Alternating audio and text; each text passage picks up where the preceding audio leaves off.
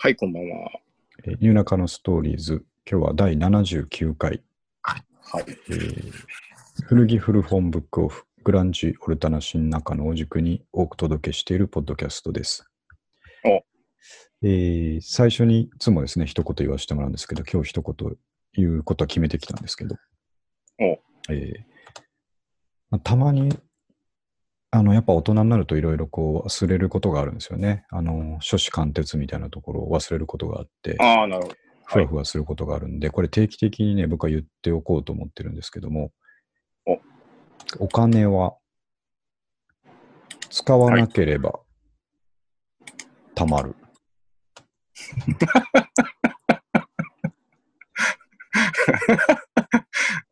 ど うしたんですか、もう。忘れがちでしょう、向井君、これ。まあまあ、それは確かにね、うん。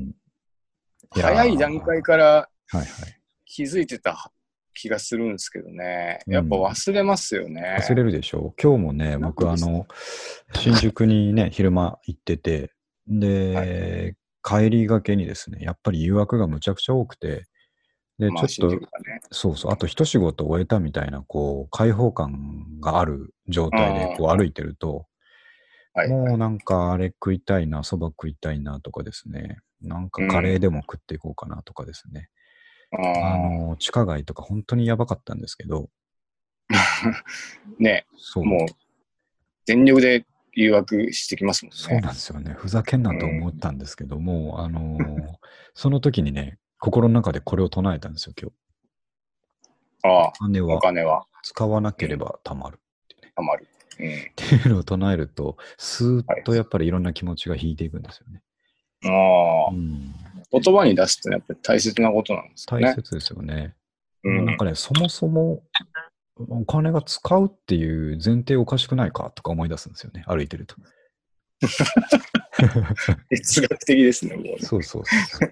あの今日もね、いろいろ歩きながら考えてたんですけど、確かにその生活インフラに対してうん。お金がかかるっていうのは仕方ないと思うんですよね。あのまあ生きるためにねそうです、そうですうん食べていく、う生んき。ていくために、まうあ、ん住居だったり、光熱費だったりとかですね、うんまああの最低限の通信費っていうのはしょうがないと思うんですけど、うん。その、なんかね、3食以外の食事とかですね、お菓子とか、あねあ、。うん、あとはなんかなんとなく本買っちゃったりとか、うんうん。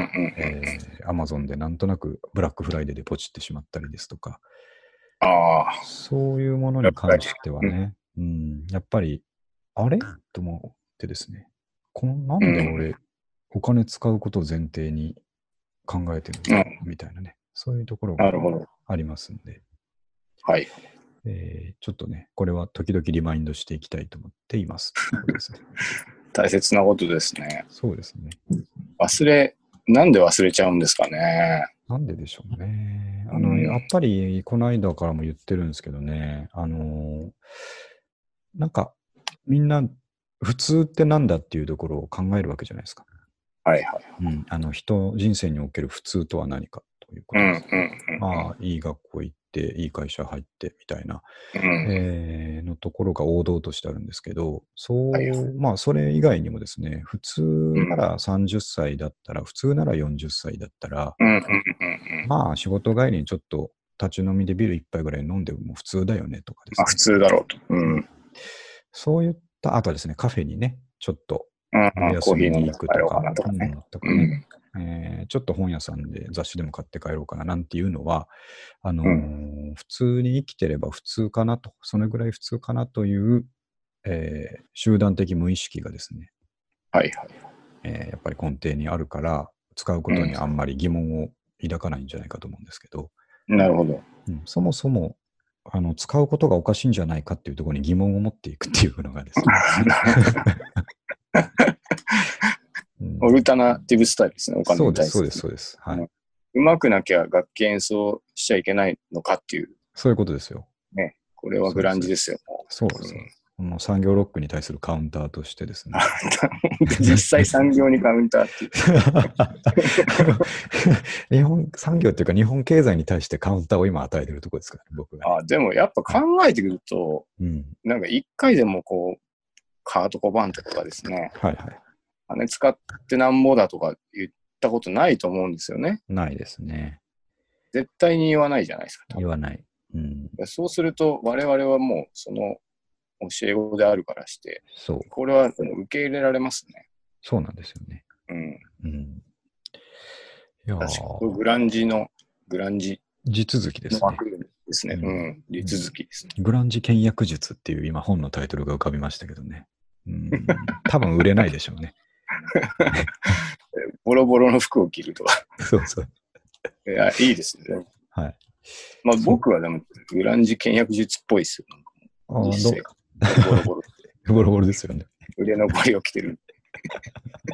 飯もひどいもんですからね。あと小判が日本人で40歳だったらこのぐらいじゃないか。まさか、カナトコバンがここにいたっていう感じですよね。そう そういう感じで。はい。まあ、そういう、ね、リマインドをやっぱりあの発信していきたいなって思ったっていうのながるほど。今日の気づきですね。で、まあ、あのちょっとね、前回は、えーっと、鈴木康子先生に出てもらって、あのはいがっちりしたマネーの話をですね、させて素もら晴らったしいですね、やんっでぱりね。うんあれはやっぱり、あの、楽しかったですね。言いたいこと、言いたいことっていうか、そう聞きたいことを聞けたんでね。ね、うん聞いてて、めっちゃ、僕、あの、はいはい。 2回聞きましたね。1回目、ちょっと聞き逃したことあるんじゃない かと。2回聞きました。で、あと、やっぱこう、はいあれですね、うんプロは、うんすごくやっぱ言葉を選ぶんだなっていうのをすごい、ああ、なるほすど。ごい感じました。うんそうですね。こううん必ず儲かるとか、そういうことはやっぱ言わないじゃないですか。言わないですね。言えないしね。うんあそさすがだなと。うそこがまたこう信用できるじゃないですか。ね、そうそうそうそう。そういそうとここまちゃでんと言ってる人がうん進めるならっていう感じそうになりそうますそう、そうですね。ね。絶ね対、そう、いろいろ見た結果ですね、これはうんかんあんまりこうリスクがねえぞというか、うんあの明らかにリスクないとこあるからやろうぜっていう話を中心にね、やってみたんで、なかなか。勉強になりましあたの。ためになったんじゃないかというかですね、結構はやいっぱりあの、再生数とかアクセス数的にもですね、あ、違います。ちょっと先生がリツイートとかしてくれたのもあったかもしれないんですけど、まあ、あの、いつもの軽く2倍ぐらい言ってましたね。あ僕も2回聞いてるんで、そのそう、そういうことになりますかね。税理士さんの知り合いとかも聞いてるかもしれないですね。そうですね。そう。鈴木先よ生。かったです。うんはい。なんでまたね、あのーでももっと気になるトピックあるんですよ。キャッシュレスとかですね。ああ、見ちょっまとした定期的に聞きたいですね。そうそうあのーちょっとキャッシュレス的にはでっかいニュースがあって、あの、まだこれ企画段階らしいですけどうん、多分ね、もう実現すると思うんですけど、あの、マイナンバーカードの普及が悪いじゃないですか。悪いですね。で、あれの普及させる策の一手として、もう普通にヤフーニュースとか出てましたけど、マイナンバーカードをちゃんと持ってたら、うん。えー、とキャッシュレスで20%から25%ぐらいの何かつけるみたいな、 20%。そう、そんぐらいのでかい話が出てましたね。あまああ、、期間限定ですけどね。おーっていうのを次に考えてるみたいで、えそのーあ、たりはね、またこう、チェックしておかないとね、明らかにお得だっていう話に関しては、またチェックしておかないといけないですね。うんうん。国はしかし、なんでそんなキャッシュレスを進めたいんですかね。あのー脱税とかを防ぎたいんですか。そあそれは大きいでしょうね。現金で作業をさせないっていうのは、ある意味うん、非常に効率化、いろんなところでするましますから、あうんあの働き方改革にもちょっと直結するというかですね。あのあ、ああそういうことですコね。ンビニの仕事とかも、うん。お金をじゃらじゃらさせないだけでもだいぶいろいろ変わあってそうかくると思いますね。経済が長期的に見るとやっぱいいいいんですかね。いいんでしょう。ね。うん。あと、まあ、マイナンバーカードはいろいろな背景で浸透させたいんでしょうけど、うまあん。全然らしいんですよ。なんかもう本当に10全然です10 10何パーか20パーかカード持ってる人が。持ってますいいや、僕まだやってないですね。やー僕もやってないです。やろうと思いながら、あのちっちゃい紙切れだけずっとね、あのあ、そうそ持ってますけど。う。なんかあれでいけちゃうっていう謎の仕様。 そうあの番号さえあればあれでいけちゃうっていねう謎の仕様がありますからね。 ねうん、だからこそ、この、えー、と何かこのですね、えー得になるものをつけて一気に推進させようというあーとこですね。うん、そういうのが控えてるんで、ちょっと気になってますね。ただ、僕それを考えたときに、うんうん、確かにお得だなとあの、マイナンバーカードを持ってキャッシュレス決済すればどんどんうんうん還元されるんだなと思いながら、待てよってうん。それはつまり何か買うってことだよな、前提がと思ってですね。 そっか。またそこに立ち上ってですね、戻ってですね、いや、得するとかなんとかじゃなくて使わなきゃいいんじゃねえかって使わないが一番たまると。そうですね。うん。 うん、もうそれこそが本当の意味でのキャッシュレスなんじゃないかっていうところに確か に。たどり着いてきましたね。行くとこ自給自足とかにななるんですそようね。そう、そうなんですよね。あ、自給自足といえば先に話しておきたいんですけど、えーはい今日何も企画があったわけじゃないんですけど、いきなりぬいぐるみを作りましてですね、あ 見ました、なんか、インスタで。手作りぬいぐるみ。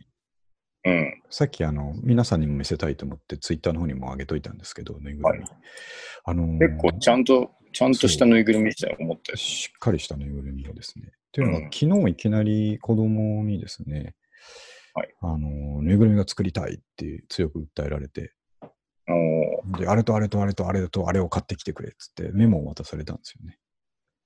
ええうんフェルー。トあ、そういうことですか。フェルトとかですね、なんかはいはい。リボンとか、うんなんか、うん、いろいろ書いてあって、はいまあ、うん分かった分かったっつって、でもね、意外とこう、100均で揃えれるようなものばっかりだったんですよね。綿とあかあ、ね、なるほど。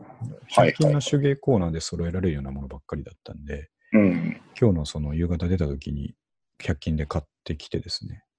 はい。で、夕方帰ってきたらもう、もう作る気満々で待ち構えていたので、なるほど。もうそこから約2時間ぐらいであれ作ったんですけど、えーえ、そうあれはなんかキットとかじゃないんですかじゃないんですよ、あれ。 ええー、すごい。あ、じゃあすごいですね。じゃあすごいでし ょ。あの、フェルトなんですよね。ベースは、あの、白いフはいはいェルトの布、大きいフェルトの布があって、ええそれを、まあ、猫が作りたいっていうんで、猫の形に型紙作って切り抜いてですね。うん。で、それを縫い合わせて、まずはこれ手でいったんです手で、そうですね。か手ぬ手縫いですよ。僕の手縫いですからね、あれ。あ、マキト氏が縫ったんですかそうです。あの、子供あはまだね、あの、針と糸あまだ使えないんで、確かそう。に。うん。僕、裁え縫ーセット、奥さんに裁縫セットを出してきてもらってですね。ほうほ針と糸でチクチク、あの、周りを縫って、う。おーで、ぬいぐるみの作り方なんか知らないですけど、多分こうやるんじゃねえかなっていう勘で作ったんですよ。ああ、外側を縫って、えー中に綿入れて。そうそう、あの折り返すんですよ。縫って折り返すんですよ。ああ、なるほどねそう。そうああのあ、はいは胸いがはい見、あのジーンズみたいなことですね。ああ、確かに。でおう、裏返して、そこに綿入れて、うん。で、最後入れた、綿入れたなんとこう、こうもう一回チクチク閉じて終わりっていう感じなんですけど、ああ、なるほど。それだけでだいぶ猫っぽい形になっちゃって、ちょっと感動いやーしすごいですね。なんか立体っぽくなってるのは、た。こそうそう。うどうどうどうやったのかな。あれは綿をね、あの、鬼詰め込みすればいいだけですね。えー、意外にできるもんですね。そう、はちきれんばかりに綿を入れたんですけど。ああうん、で、あー、とはえー子供の言う通りですね、ここに何をつけてくれ、あれをつけてくれっていうのをですね、あ一緒にやった結果、ああなったんですーねあ。顔のデザインはじゃあ、そうです、そうです。梅さんが。指示されて作ったんですけど。おーあじゃあ、あそそれで90%は僕が作った。そうですね、90%父親の手が入ってますけど。あ、なるほど。うん、でこれが、え要はこいいですれ、DIY なんですよね。ー、うん。うん。しかもなんか、僕、そういうセットみたいなのがあって、いや、作ってみよう、ぬいぐるみみたいなのかと思ったら、うそれはだいぶクリエエイクリエイティブ、クリエイティビティありますね。溢れまくってるんですよね、これ。ね。えー本、当に100%勘で進めた割にはね、できちゃったんで、び逆にびっくりしたんですけどね。いや、素晴らしいですね。ありがとうございます。うん。いや、でできこれるももん。ね、キャッシュレス。まあまあ、100均でね、材料費5、600円ってかかってますけど、はいあの子供まで俺についてきてるなって思ったんですよね。ぬいぐるみが欲しいというときに、やっぱ、うん、買ってこようっていう子になるか、うそう作ってみようっていう子になるか、でかいですから、これはでかいですよね。むちゃくちゃ。うんむちゃくちゃでかいです。作ってみようの方が、圧倒的にそういいですよ、やっぱり。でしょうねうん。うんあちょっと俺に丸投げだったところはね、これからまだ指導が必要かと思いますけ ど、ね、まあまだ裁縫できないんで、しょうがないかなと。まあまあまあ。ええ満足してましたかでも大満足ですね。あ、でも最初ね、ちょっと目の白目の場所が、ちょっと自分の思いと違ったらしくて、あうん。のできたよって見せたら浮かない顔してたんですよね、一 瞬。あの逆に、うんどこ、どこ、どこがダメだっつって。 いや目の位置がもうちょっとこっちなんだけどって言われて、で、直して、えーうん事なきを得たって感じですねあ。あ、やっぱ目は大切ですからね。そう。魂は目に宿りますからね、ぬいぐるみ。 斎藤隆夫は目だけ描くっていう。あ、アシスタントが全部書いて、高尾文だけ書く。 目だけ描くっていう聞いたこでまあ、そんなとこですね。と。えーはいなるちょほっと、うん、ちょっと DIY 関係もやりましたんで、報告ど。うん、して素きま晴すら。しい。さあ、じゃあ、話題に移りましょうね。もうちょっとまあはい忘れないうちにスーパーチャンクの話をしときましょう、ねああ、それですよ。もう、それ、すごい気になってるんですよね。まあ、そもそも三上くんがね、あんだけ僕もね、言ったし、あの、ツイッターでちょこちょこそろそろ来るぞっていうのを上げてたのうに、んやっぱり行かなかったっていうところ問題からですよね。うん。もう本当にデブ賞が勝つっていう、こ う、ほとんどのうんデブ賞が勝ってしまうっていう。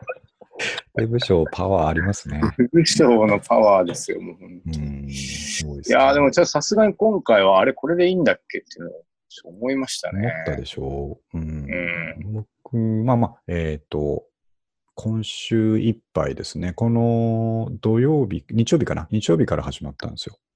うん。日曜日が特別セットで、あの、死んだいたフィーバーでアコースティックセットをやるっていうのから始まって、うん。その次の日がフィーバーで普通のライブをやって、うんうんで、僕は、えっ、と、火曜日だったかな。火曜日の、えーオンエアウエストに行ったんですけど、うん。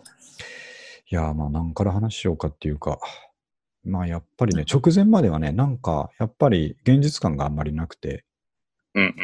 うん。うん。あーぼんやりしてたんですけど、はいはい。当日になるとやっぱりもう、そわそわしてきてですね、うん。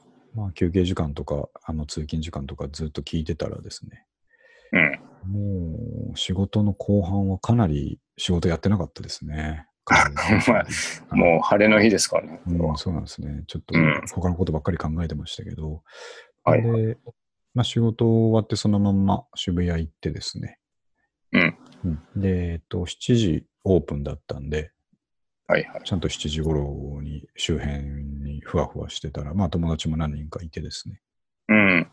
おやっぱり来たねっていう話で、はいはい。で始まったんですけど、あのまあ、セットリストは、えー出てたんであの見たかもしれないですけど、もうかなりですね、えー、と新旧バランスよく混ぜた、おえー。ー、となんかねいいオールタイムベストなセットだったんですけど、あはは。まあ、一つ後悔したのは最近のやつをねあの聞いてはいるけど聞き込んでなかったので、まあ最近のやつはね、ちょっとわかんないですよね。そうなんですよね最近ちょっともっとね、あのパンキッシュなノリに回帰している作品をここ2作品ぐらい出してるんですけど、あはは。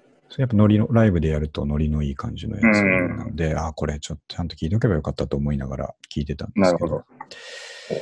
あのーまあ全般的に良かったとしか言えないんですが、ベースは、えっと、あサポートの人だったんでしたっけそうですね。あの、ローラさんは来れなかったというか、ね、今ね、なんだっけな、病気なんでしたっけね。耳の病気かなんかで来れないので、えーっうと、んサポートの人だったんですけど、サポートの人がまたいい感じの人で、えーうん、すごい良かったんですけどね。うん。で、まあ、やっぱり、その、新旧を織り交ぜてやるとはいえ、えーっとうん中期から初期の曲がかかると、やっぱみんなね、一斉にこう盛り上がってうんはいはい。ああ、僕もね、ちょっと感想をツイッターにも書きましたけど、一つ押村区はですね、まうあんやっぱもう40だし、うんえー仕事帰りだし、うんあとたまにしかないことだからじっくり聞きたいしと思って、うんあ。の最初からこう後ろに構えて見てたんですよね。なるほど。なんか一番後ろ、あの PA 席の前ぐらいの一あ番あ後ろで、かなりですよ。そうですね。で、まあ、ちゃんと見渡せていい場所だったんで、うんまあいいなと思って見てたんですけど、やっぱね、そういういい曲がかかった時に、前がうわーって盛り上がってる時に、うんあらと思って、あの、こんなちょっと弾いて構えずにもっと俺、中に入る感じで言っとけばよかったと思って、まあそうですね。うん、キッズ。キッズもいないのかなでもまあキッズそういう、なんかミドル、ミドルでしたけどね。やっぱみたいなです。層的にはミドルでしたけど、あでも若い人もいっぱいいて、うん。うん、あやっぱみんな、あれが見つけるんだなと思ってですねう。ん。うんね。そう。えー知り合いも結構いいたでしょそうですね。あのー僕の友達の、チャンク友達の鴨くんとかですね。あとうん、達夫さんにも会いましたし、あ、達夫にもいましたいか。ましたよ。達にも、はいあのね、渋谷の、うん。はい俺たち自達に慢も自慢のね、古着屋店主ですね。僕ら達には好きですからね。ね。そう、三上くん元気って言ってましたけど。ああ、はい。で、えっと、そう、辰巳がいたりとかです。あ、青ちゃんもいましたね。ああ、あおちゃん。うん。はい。まあ、みんないあじゃあて、当時のあのシーンの人たちが。えーいましたね、やっぱりね。うん。うん、ほんで、やっぱね、あの、ハイパーイナフもやってくれたんですよ。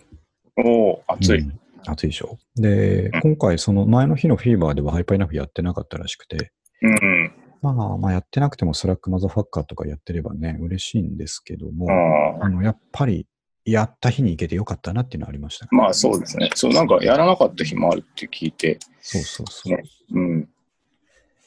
すごい良かったですよ。あの、やっぱね、向こう、あの、本人たちも年を取ったっていうのがあるのかわかんないですけど、うん。走らずにしっかり演奏するんですよ、ペース的 には。ええハイパーイナフを CD ぐらいのペースでああ。しっかり聴かせてくれるっていうのは、はいああ、なんかいいなと思ってずっと見てまはい。しもたうね。ね、なんかいい年の取り方してるなって、僕も動画だけ何個かはいはい。遊ってみたんですけど、ええいいですね。よもかったですね。う、あとなんか変わんないですね。全く変わってなかったですねな。んか、うん、うん、元気、元気だし。八声もちゃんと出てます。あ、声すごい出てましたよ。ねううんん。で、まあ、見てて思ったのは、なんで Mac はこんなに高い声出さなきゃいけない曲ばっかり作るんだろうなと思ったんですけど、あでもあ逆に言うとみん、僕らだからそう思うだけで、本人的にはあの辺が出しやすい声なんだろうなと思いなあがら。あ、なんですかね。まあ、高いですね。新曲でもかなり高いキーで歌ってるなと思ったんですけどね。まあ、いいんですよね、あの声がね。そう、素晴らしかったな。なんか、ハローホークとかもやってましたね。やってましたね。だかうんらあと、スラックマザーハッカーもやってたし、そう。まあ、いいな。そういうのやると、やっぱ前行っときゃよかったと思ったんですけど、僕、後ろでね、あのー小声で歌ってました。ラークマザーファカーって。カミングア ウト。叫ばない、叫ばそなうい。そうそうそう。ニコニコしながら小声で歌ってました。いやー、いいいじゃないですか、それもまうんた。ハイハイパーイナフもね、ニコニコしながら小声で歌ってました。もうね、歌詞一言一句間違えず全部歌いますからね。うん楽しかったな。そうそうそういや、いいです小声で。あのーなんていうか、叫んでこう歌うとね、思いっきり外して隣の人とかに聞こえたら恥ずかしいなと思った んで、あの小声でちゃんと歌ってました。いいですね。はい。マックも大人になって、そう、私も大人になって、大人になってましたね。うんまた再会できたっていう。そうう。んあーなんかね、だから本当にいろんな、そその聞いて青春時代を過ごしてきてるわけじゃないですか。うん。うん、だからやっぱいろいろな思い出がね、ああ、通り過ぎて当時ましたのね。そうねそう。アイブハウスにいる情風景とか、あと、これからレコード買いに行くんだと思って、ワクワクしながらこうあ中野通りを歩いてる姿とかですね。 ああ、そう いう、なるほど。そういう素敵な思い出がね、いろいろ蘇ってきまねしたいいです。ね。うん、当時の音楽聴くと思い出しますよね、当時のこそうなんと。ですよね。で、まあ、聞いてる人みんなね、そんな顔してましたうんね。いいよかったね。まあ、三上君は何やってんだろうなっていう感じしいまや、したね本。当に今回は、まあ、何何回かそういう思うことはあるんですけどこういう。 はいはい。絶対行かないっていうか、ね、ああ、で行けばよかったな、みたいな。思いますね。なんか、こう、うん今回はちょっと強く思いましたね。僕はその、前話したかもしれないですけど、あの、うん。社会人になって、途端にもう時間が超なくなって、はいはいはい。本当に CD を聴かなくなった時期がああって、うんその時にずっと聴いてたのは、その2枚だけ CD 交換で、はいはい。通勤の時に聴いてて、それがその、うんハローホークのはいはい。カムピクミーアップの赤いやつですよね。うん小鳥のジャケットのやつと、ベン・ハーパーのなんか、ははは なんかそれだけずっと2年ぐらい聴き続けてた。思い出、そんな思い出があるのにね。そうそうないい。いい思い出じゃないですよ。あんまあ、まあ、そっか、そっか。りね人人生の中で初めて衰退、音楽うんうんうん。が衰退期みたいな時期だったんですけそうなんですよね。いやー、まあね、あの、今日、さっき主催者の人のツイートとか見てたら、えーっと、おと昨日か一昨日ぐらいに帰ったんですけど、まあ、は無事にマック家に到着したと連絡がありましたって書いてあったんど。で、ああ、よかった。よかったと思って。うん。いやー、一通り終わりましたね。うん、いや、いいですね。そうやっぱりね。すごいよかった。うん、なんで、ちちなみに、こう、あ、どうぞどうぞ。時々。あ、時々だからこういうくさびを打つようなですね、ライブそをうですね見とかないといけないんだろうなっていう気がしますね。僕今年はジザメリも見たし、スーパーチャンクも見たし、あうん、なんかあ、いいな。満足ししてっまかす、りちゃんと見てますね。うん、ちそうですね。行かななきゃみいにけない来や年つ。ははい。グリーンで来ますね。ああ、そうだ。聞きましたね。 1万円とかでした。あの見うんたいや、高いな。でかい。やるとこがでかいんでしょうね。アリーナとかなんですう。ん、でしょうね。これね、グリーンデーはどうかな。グリーンデーと、うんうん。ウィーザーも来るのかあななんかあ、はいはい。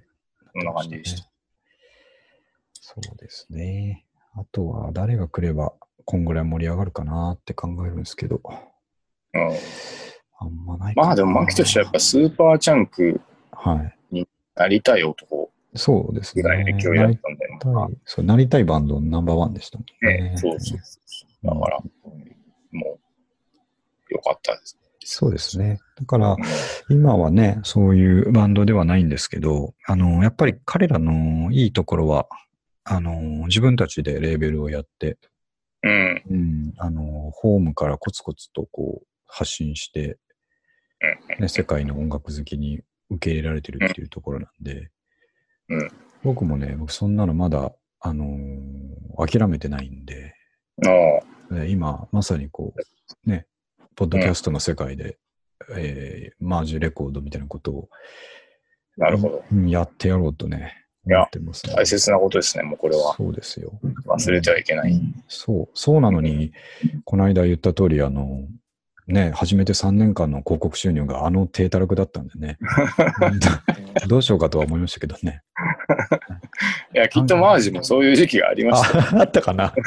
おそらく、わかんないですけどね。そうですね。まあまあ、いいか。そう、そこを、大丈ね夫、別に狙ってるわけじゃないですからね。広告収入を狙ってるわけではなくて、ちゃんとこう、ためになることをね、うん発信して面白い番組だなって思ってもらえばいいだけなんで。うそんな感じのね、いいライブでした。ん。おはい。はい。はい。さあ、じゃあ他のところ行きましょうね。えー、あ、これはね、三上くんと話しておきたい。ダウンベストはおしゃれだけど、実質寒い。えーライダースジャケットもおしゃれだけど、実質寒いっていうところなんですけど、これはもうあのタイトル通り間違いないです、ね。間違いないんですよね。これ、あの、始まりは僕がこの間ですね、あの、タンポポハウスに先先週ぐらいに行って、えーっと、うん、すごいいいダウンベストがあったんで買ったんですけど、うん。うんどんどん一気に寒くなってきやがってですね。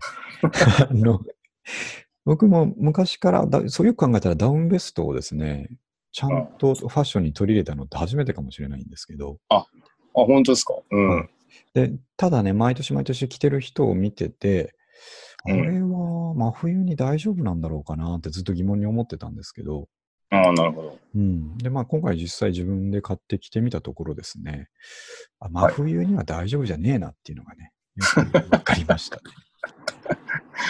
袖がないですからね、やっぱないりんですね。よね。袖がないっていう大問題はやっぱありますからね。いますね。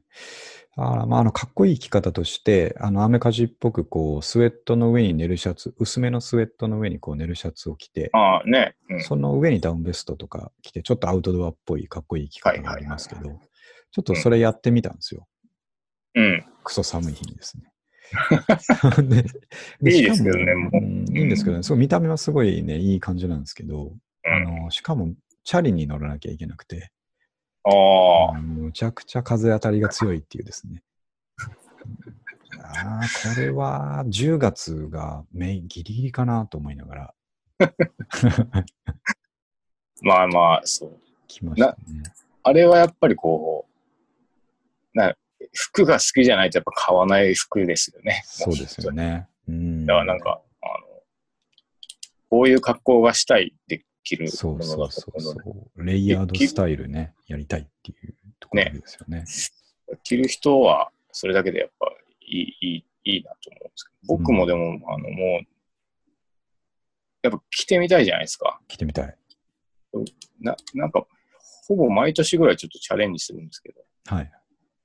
全然やっぱしっくりこないんですよね。ねえ寒いっていうか、あと、ちょうどいい時期着ると意外に暑いでしょ。ああ、そう、逆にそうなんですよ ね。どこがちょうどいいのかよくわからないって暑いうのくがて、そうそう。で、寒い時はやっぱもう袖が寒いから。そうあれはなんか、ちょ っと、本当に年に1回ぐらいしか着ないです。どうにもならんなんですよね。そうそうそう。でも着てる自分は結構かなり好きになれるんですけどね。いや、そう、いいんですよ。着たい、着て、着たいんですけどね。そうなんですよね。ここが難しいなと思って。いやうんでもまあ、いい、僕としてはいい、いいなと思います。ありがとうございます。あこれね、まあ、あと一個思ったのは、あのー生活スタイルによるなと思ったんですよ。これ、もし、車主体の生活をしてたら、ああ、そうか。ダウンベストってベストな気がするんですよね。あのー ダジャレ、ダジャレ入っちゃいましたけどね。確かにね、そう。エアコンで調整いくらでも聞きますね。うん車に乗ってて、ちょっと、えーコンビニに車止めて、コンビニ入ろうっていう時に、ダウンベストさっと羽織りたいじゃないですか。はいはい。うん、あとはまあね、はいその確かに会社とかに車で行くとしたら、行ってその駐車場からね、えーオフィスまでダウンベストってちょうどいいそれ気ががする、正しい使い方ですね。そうなんですそれぐらいが一番いいですね。そう、これね、車社会用なんですよ、ダウンベストって。なるほど。うん、まあだからこう、アメカジでしかないのかもしれないですそね。うですね、そうそう、でっかい郊外のところみたいな、なるほど。うん、イメージがありますね。なんで、僕らみたいなですね、徒歩生活者、自転車生活者にはうん、ちょっと合わないですね。合わない。なるうほんど。、そんな気が、結論をめいたことを言いました。納得いく話ですね。そう。あと、もう一個はね、昔から本当に言ってますけど、ライダースジャケットはですね、うんこれもね、日本の冬で着るものじゃないんですよ。ね、真冬は本当に寒いですからね。寒いんですよね。うんあれ、まあか、レザージャケットっていうことでね、いいやつだったら確かに風通しはないっていうかね、風貌的にはいいんですけど、あの、中中そんなに暖かくないじゃないですか。せいぜいキルティング素材になってるかまなあまあ、確かにね。うで、んあと、なんて言いますかね。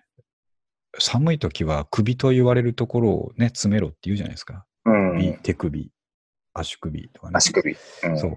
あの、手首もジャラジャラだし、首んとこなんかライダース、 ね、ダブルのライダースなんか思いっきり悪仕様ですからね。そうですね。 たまに締めてる人いますけど、 ちょっと、そうんってなりますもう。んなね。んちゃうんですよね。うんまあ確かにな。あとあれね、マフラーもやりにくいんですよ。あ、ライダースで。もう首周りががっちりしすぎてるので。あなんあか。ね、マフラーもいまいちフィットしてくれないんですよ。ちょっと浮いちゃったり、襟に当たって浮いちゃったりしてね。できた男は違いますね。そうですね。僕あんまり着てたことがないので、ああ、もまあたまにう着ますけど。ね結構普段着扱いしてたんでね。あまあ、それもやっぱり気持ちの問題ですね。ラーイダそーうでさすね。んもうかっこいいからっていうだけですからね。うんそうやっぱ、そうなんですよそれがあれば十分。うん。ね。そうなんですよね。だからもう実質寒いってことだけは伝えておきたいっていう。あの、皆さんやっぱり憧れて、 ダウンベストもですね、ライダースジャケットも、ああ、着てる人街で見てかっこいい から、自分もやってみようかなって思うかもしれないですけど、うんその人たちはもう明らかに痩せ我慢してるっていうことをまず先に 伝えておいて、そこ前提で買うかどうか聞いてほしいっっていう情報発信ですね。大切なことですね。うん、そうですね。これからライダースを買ってみようとかっていううんうんキッズとか届くといいですね。え この声が届いてほしいですね。そういう影響を与えていきたいですもんね。そうですね。うんいいし、応援するけど、本当に寒いよっていうことはね、あ伝えていいですね。うん。楽器屋のおじさんみたいですね。 そうですね。そうなんだこれは弾く弾くの難しいけど、そこういいと思かっこいいのはかっこいいよって、いうことですね。はい。はい。ここは伝えておきたかったことですね。あとですね、えーちょっと上に戻りましょうか。ちょっとここでブレイクしましょう。えー応援したい動物シリーズ。はい。これ、見てくれましたね。これ見ました。僕、このリツイートより前になんか見ました、あ、見ました。。感動ですよね、これね。いやーあの、ビデオの内山のタマさんがリツイートしてたのを僕もあ、見それで見て、たのか。そうはい見たんですけど、いやーえー子供のペンギンがですね、子供のペンギンっていうか、赤ちゃんペンギンが怪我をして、えーと保護されてたらしいんですけども、うん。その怪我を癒して、えーいざ海に返すっていう時のシーンなんですけどもね、うん。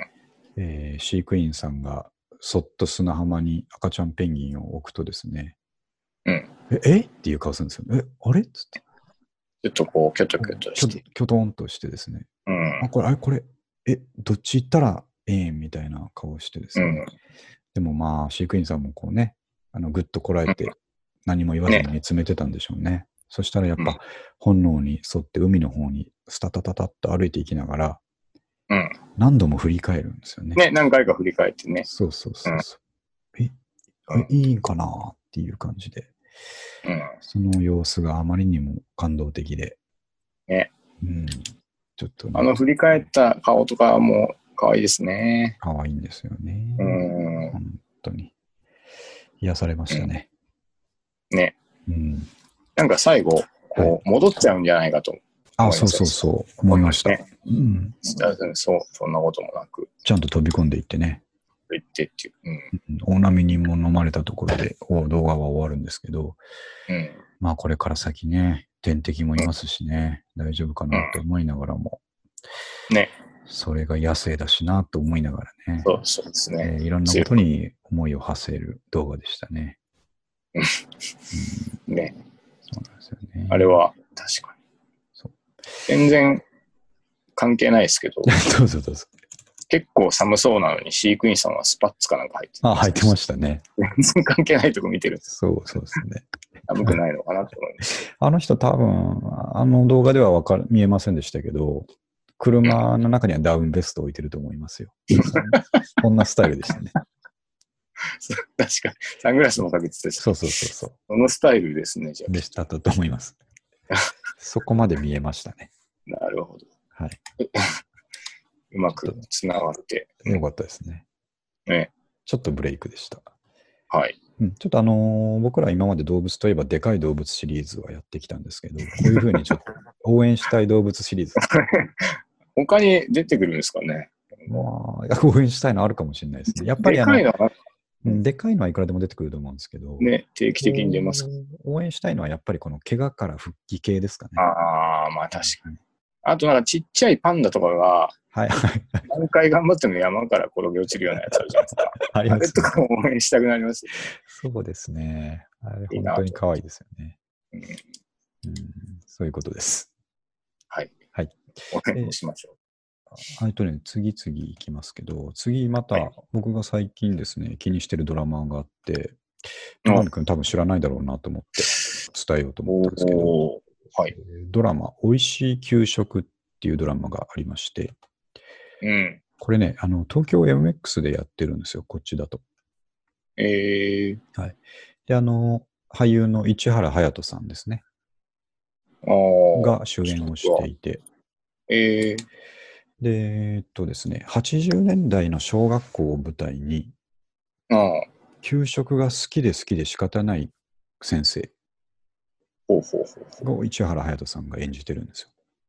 う。おーなるほど。で、普段すごく寡黙で、ちょっと生徒からも、あの、一目置かれているというかですね、ああ、尊敬はされてるんですけど、ちょっと怖い先生っていうふうに思われてなるるほ先生なんですけど、うんうん。その先生が給食のためだけに本当は学校に来てるっていう設定で、 ああ、でも先生はそれを、そんなことを生徒に気づかれてはいけないと思って、普段、あの、しっかりしてるんですよ。なる凛ほとど。構えてるんですけど、給食の時だけもう、き流行る気持ちが抑えきれずに、はしゃいじゃあのう。はしゃいあの。はしゃいでるんですけど、外には見せないんですよ。心の声がうんその時聞こえてくる、あの、はいはスい。タイルになってるんですけど、うん。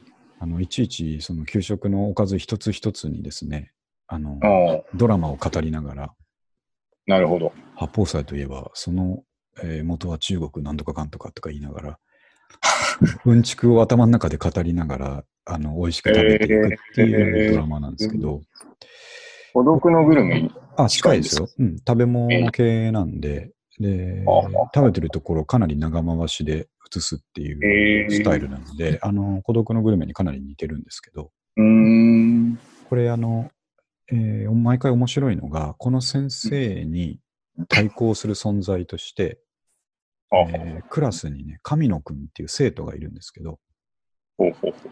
神野くんも給食が大好きなんですけど、で給食のためだけに学校に来てるような生徒なんですけど、今度は生徒側なんですけど、えーっと、先生はどっちかっていうと正統派なんですよ。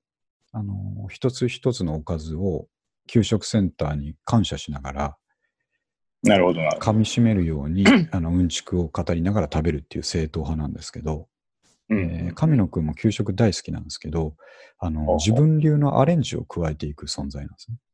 あ、なるほど。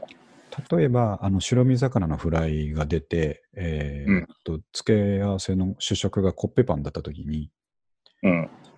コッペパンをこう裂いて、その間に白身魚を挟んで、で、あ の、そ白身魚に添えられてたなるほ千切りキャベツもそこに入れて、ああ、はで最後こう、キューピーのちっちゃいタルタルソースつくじゃないですか。いはい。白身魚用に。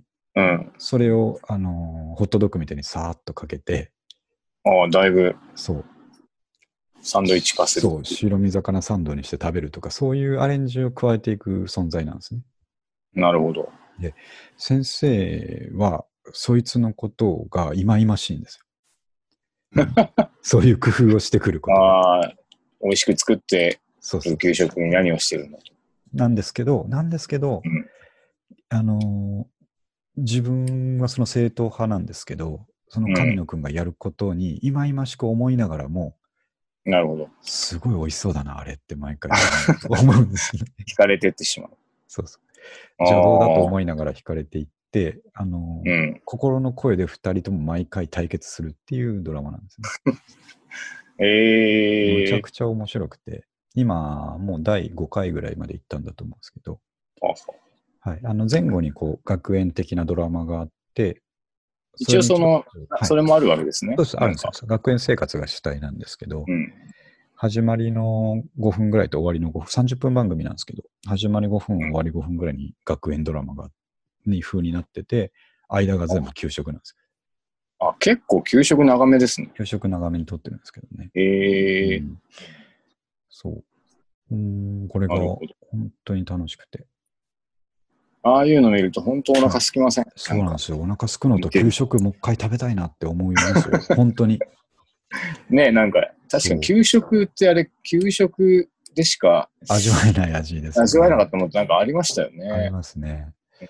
そう、だからあの、なんていうかメジャーな給食ばっかり出てくるんですよ。八宝菜とか、うん。えっ、と、中華風スープとか、まあ、白身魚もそうですけど、あーあと焼きそば、ハンバーグああ、となるかほ、ど。あれですね、ソフト麺のミートソーススパゲティとか、ああ、あったな。そう。うん。ソフト麺のミートソーススパゲティの時すごい面白かったんですけど、先生は正統派だから、そのうん。麺を一気に全部そのスープの中に入れちゃうと、ミートソースの中に入れちゃうと、うんこう、お皿の大きさに対して内容量が多すぎて、えあー美味しく食べられないのと、あと、すごいミートソースが散っちゃうと。溢れてしまったね。そうだかうんうらん素人は一気に麺入れちゃうけど、プロは麺を一回4つに分割して、手で揉んでですね。ああ、なるほど。袋の状態で4つに分割して、4分の1ずつ食べていくみたいなことをい心の中で言いながらやるんですけど、うん。神野くんはその課題をうん家から丼持ってきて解決するんですよ。反則ですね、それは。そうそう、全部反則なんですよ、神野くん。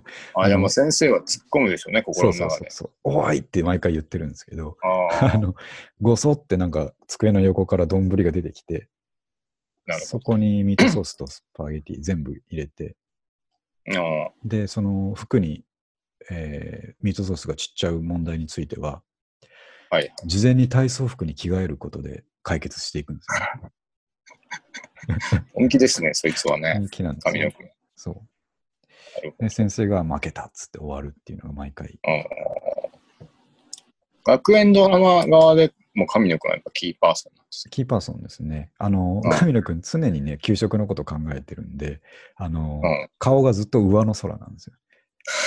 よ。ああ、問題も起こしたりもする。そう、そうですね。で、すぐね、あの、給食センターの近くふらふらして、今日の献立は何だとかずっと考えてたりして、でも先生、えー先生も同じ行動なんですよ。ずっと上の空で昼まで給食のこと考えてて、ええなんか授業を新しい、新しいですよ斬新ですね。そう、授業のこととかは、あの、副担任のヒロインの先生がいるんですけど、はいその人に丸投げしてしまっていて、やる気ない。そう、授業中ずっとあの、給食の献立表を眺めてたりするんですよね。そえれえが市原隼人さんがね、すごくこう、ハマったいい演技をしてて、ああ MX だからもしかしたらあんまり見てる人いないんじゃないかなと思って、ああ、ちょっとお知らせしておきたいと思ったところですね。ちょっともうめちゃめちゃ恥ずかしい質問なんですけど、どうぞどう ぞ。普通にテレビがあると MX って見れるん ですかそうですね、東京だと、東京本当に知らないで MX っていうぐらいで、東京のローカル局だから見れますね。あ、見れるんですか十何ちゃんなんですかあれ、なんちゃんっていうのかな何ちゃんって言わないのかも。いや、今言うんですけどね、10ちゃんだか、ええ11ちゃんだかかな。忘れましたけど。あで、ただね、美味しい給食はギャオで見れるんですよ。ああ、そういうことですか。はいあ、ギャオだったら僕も見れる。見れます。あ、多分登録なしで見れるんじゃないかな。ユーザー登録とかなしでえーあ、登録はいるか。なんで、あのー見れそちらで見ていただいてもいいんですけど、なるほど。ぜひ、ちょっと一回チェックしておいてください。そうですね。すごい面白いです。最近あのー食べ物ドラマハマってますね。食べ物とね、旅前も言いましたけ ど、旅と。なんこんなの若い頃全然興味なかったじゃないですか。うんうん。特に旅番組とか。旅とかね、退屈だなと思っ退て。屈だと思ってたでしょ、うんもう今、逆に言うとテレビで見るものって、そのご飯の番組か旅しかないですからね。 本当 に。本当に完全に逆転してますよね。まあ、なんかあの、のドラマはい。とか、恋愛ドラマとか、うなんか、こう、お笑いのクイズ番組とか、まあはい疲れちゃうんでしょうね。そうそうなんですよ見てるそういうのは一切見なくなったんですけど、とね。逆にやっぱこういうカウンターを決めてくるですね。うん旅とか給食のドラマとかね、見ちゃいますね。うん。おーうん旅の方はこの間紹介したあの、ひろしさんの迷宮はいグルメ、うん。うんえー駅前食堂ですね。あれ、ずっとまだ毎週見てますね。えー、すごい面白いですよ。なんか、いいですね。そういう、うん、毎週見るものがあるっていうあ、そうなんですよね。うこんこも、こんな風じゃなかったんですけど、うん。うん、コンクールぐらいから結構そうなってますね。あーすごい充実してますよ。なるほはい。はい。で、そんなとこですね。あとは、書いたことで言うと、あの、クリーニング店には本当に申し訳ないですがっていうトピックなんですけども、これね、これ事実なんですけど、この間、あの、新中野付近の甲州街道をあじゃないや、青梅街道を歩いてて、はい。で、セブンだからの前通った時に、うん。あ、そうだ、朝だ。朝ですね。えっ、と、子供の土曜参観かなんかの日で、うん朝ちょっと早く学校まで送って行って、参観日ははい 10,、10時ぐらいだから、また家に帰る道すがらですね、うん。朝8時ぐらいにその辺歩いてたら、はい。すげえ、あの、コンビニのホットドッグが食いたくなったんです よ。なんかちょっと匂いがしてきて。なるほど。でも結構好きなんですよ、あのコンビニのホットドッグ。うまいですよね。外がカリッと、うん中が柔らかいかもしれないですけど100円ぐらいでね。そうなんですちょようどいいですよね、あれね。昔あれしょっちゅう食べてたんですよ。うん。で、いやー、朝ごはんまだ食べてないし、100円だしなーって思ったんですけど、そうするとやっぱり今までの僕の頑張りが崩れるじゃなまあいですそうか。ううんん。その時やっぱり頼りになるのがマインドコントロールなんですよね。で、うんコンビニのことをクリーニング店だと思い込むっていうことをもう何回も伝えてますけど、このはいはい。メソッドをそこでも活用するとですね、おあら不思議、えうーんお腹が減ってたっていう感情がね、スーッと消えていくんですよ。 すごいですね、そこまでいくとそうなんねです。よ。だってクリーニング屋なんだもんって思ってですね。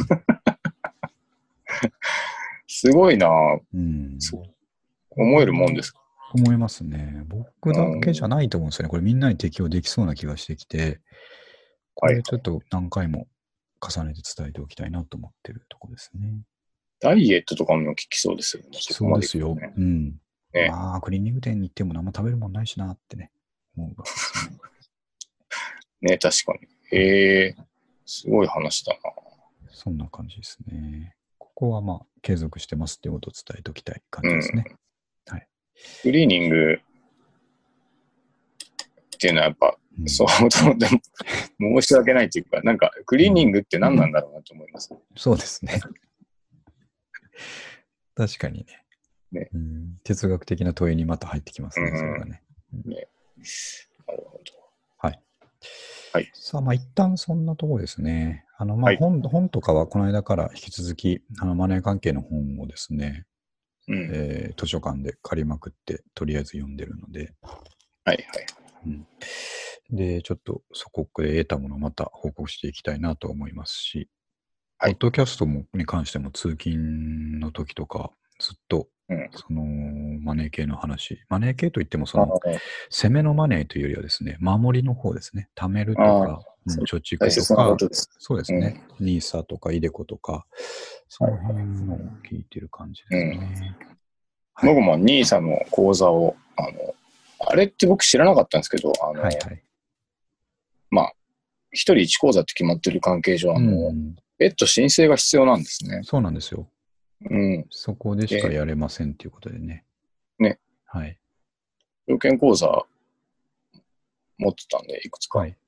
で、とりあえず始めようと思ったら、うんどどこも申請が必要って言われて、はい。まだ 今ちょっと申請取るの待ってるところ。はいはいはい。そう、楽し僕みだも、僕もあんだけ偉いこと言いましたけど、まああの、そのラジオの中でも言いましたけど、このはい11月に入る給料から始めようとしてるので、ああ、そういうこまとだこれからなんですよ。ぐらいのタイミングです。そう。ねなんで、ちょっと銘柄選びとかのことを今勉強してる感じで、ああ、なるほど。うん。そしたら今度ね、あの、先行してこういうことやってる人がいて、はい。で、昔彼がそのやるんだったら、ね、あの、教えてやるから声かけてよって言ってくれたのを思い出して、はい。で、このし、今度の週末かな。あの、うん個人相談会やってくれるんでね、うんあの、なぜ彼が信用できる人物かっていうことを一つ分かりやすいところを伝えておくと、はあは彼はね、筋トレメイトなんですよ。あ何が出るのかなと思いま した。筋トレ、ああ、ストイック。そうですね。筋であるトレをずっと続けてる人間に、うんえーこういった情報ですね、マネー系の情報うんで間違ったこと言うやついないんですよ。言い切言い切り型で言。い切り型で。ああ、うん。あの確かにね。自分をコントロールするとかですね、あのうんうん強くそこの制約をかけていく、無駄遣いをしないとかですね、えーっと、流行ってそうなものに乗らないとかですね、うん。でまさにこうコツコツ積み立てるものですから、筋トレも。はい。そういうものっていうのにですね、えーうんやってる、そういうことをやってる人は、あの、金融の方でも信用できる人間だ と。もうこれ明らかなんですよ。それは 明らかですね明。らか。うん明らかですね。うん、そう。ああ、でも確かにな。そう、もうね、信頼しかしてないんでね、うん。ちょっと楽しみですね。逆にでもそうなると、あれですね。はい。今度は、やっぱし逆に筋トレしてないっていうのは、うん。信頼されない証になるっていう、こう、まあ、ちょっとね、ポイントが、評価下がってしまうっていう。そうですよね。あでもまあ、あれですね、あの、固くいく方向で、ああ、僕今までやっぱ本とかいろいろポッドキャストを読んだ限りではですね、うやっん。ぱり、まあ、積立 NISA ってそもそもが硬い銘柄が集められてますんで、うん。うん。うん。えーっと、手数料が少なくて、うん。手堅いところが集められてるので、まあまあ、あとは自分のね、勘とかで言ってもいいのかなっていう気もしますけど、まあちょっうんと先人の意見も聞きて、確かにね。言っていきたいと思いますね。はい。という感じですけど、三上くんからは何もなさそうですかね。僕は、そうですね。特にないかうん、特にないのが一番です ね。はい。な。なんかないんですよ ね。ないですね。あれ最近、栃木とか行ってないですっけあ、えー来月また決まりましたね。ああ、そうですか。結構そう久しぶりになりました。ううんん。あ、それとあとあれが、プロ戻りがそろそろじゃなかったですっけそうですね。今月末。一応、まだね、あの連絡も来ないですけど。はいはい。それはでも楽しいことですよね。そうです。うんああとそうですね。なんか、たまにひひ一人でドラムの練習をやああすごいな。ってますね。そうですね、ライブやんなきゃいけないですからね。そう、なんか、うん。そう、そのモチベーションはまだね、あるんで。ラライブってなったら一番辛いのドラムですからね。頑張っとかないそとう。ですよね。なん本か、当に辛いですよね。うん。そうなんですよ。素晴らし頑張りそう。い。はい。じゃあね、程よくちょうど1時間なんで。おえーっと、今日はまあ79回まで来ましたんでね。えーまああー年内、年内あとね、3回ぐらいかもしれないですけど、うん。うんそうか、もう、今年も早いですね。早いですね。早いなぁ。ううんん。まあ、このペースでいくと、えっ、と、来春ぐらいに100回うん。になるんあ、ですそようですね。ね。うん。 100回はちょっともう、なんかしますか。なんかしないといけないですよね。何かし、何したらいいのか。まあちょっと、この間ね、鈴木くんとかちょっと話出ましたけど、あのーはいあれを、グッズを作らないといけないですね。ああ、そうですね。うん。うん。何のグッズがいけるかっていう話を今度、鈴木くんあも教えてタオルっていうのは、タオル、タオル出てました ね。ハンドタオルかな。ね、そういうのがいいですね。はい。すごい、は100い回か、100回ってね。いや、すごいです。1時間やってるとして、まあ、100時間でしょそう、100時間分のコンテンツがありますからねい。ややっぱこれ、すごいのが、ちょっと特に僕は作業してないっていうのもあるんですけど、やっぱはい辛さがないっていうじゃないですね、ね、なうんんか、作業の辛さも全くないですけどね。あ、本当ですか。いや、うんすごい、すごいですね、これは。なんていうか、この、あの、クリエイトするときにこん辛いのって、やっぱり、ねうんひねり出す作業だと思うんですよ。はいはいはい。あの曲を作るとか歌詞を作るときとかって、うん、すごい考えて、ね、あのね出てくるまでが大変だと思うんですけど、うん、まず、今やってるポッドキャストって、その、議題は日々の生活から拾ってきてますから、うん2週間あればこんぐらいできますし、はいはい。で、まあ、それ見ながら、なんとなく話してれば1時間経つっていうのがね、うん、ありますから、そこの生みの苦しみがすごく少ないんですよね。うん、そこがいいとこかなと思いますけどね。なるほうん。いいシステムですね、これは。いいシステム回ってますよ。うんはいねそうですね。まあ、100は回いか。ちょっといなんや、かすごいことだなな。んか考えときましょうね、今から。20ね分か。うん、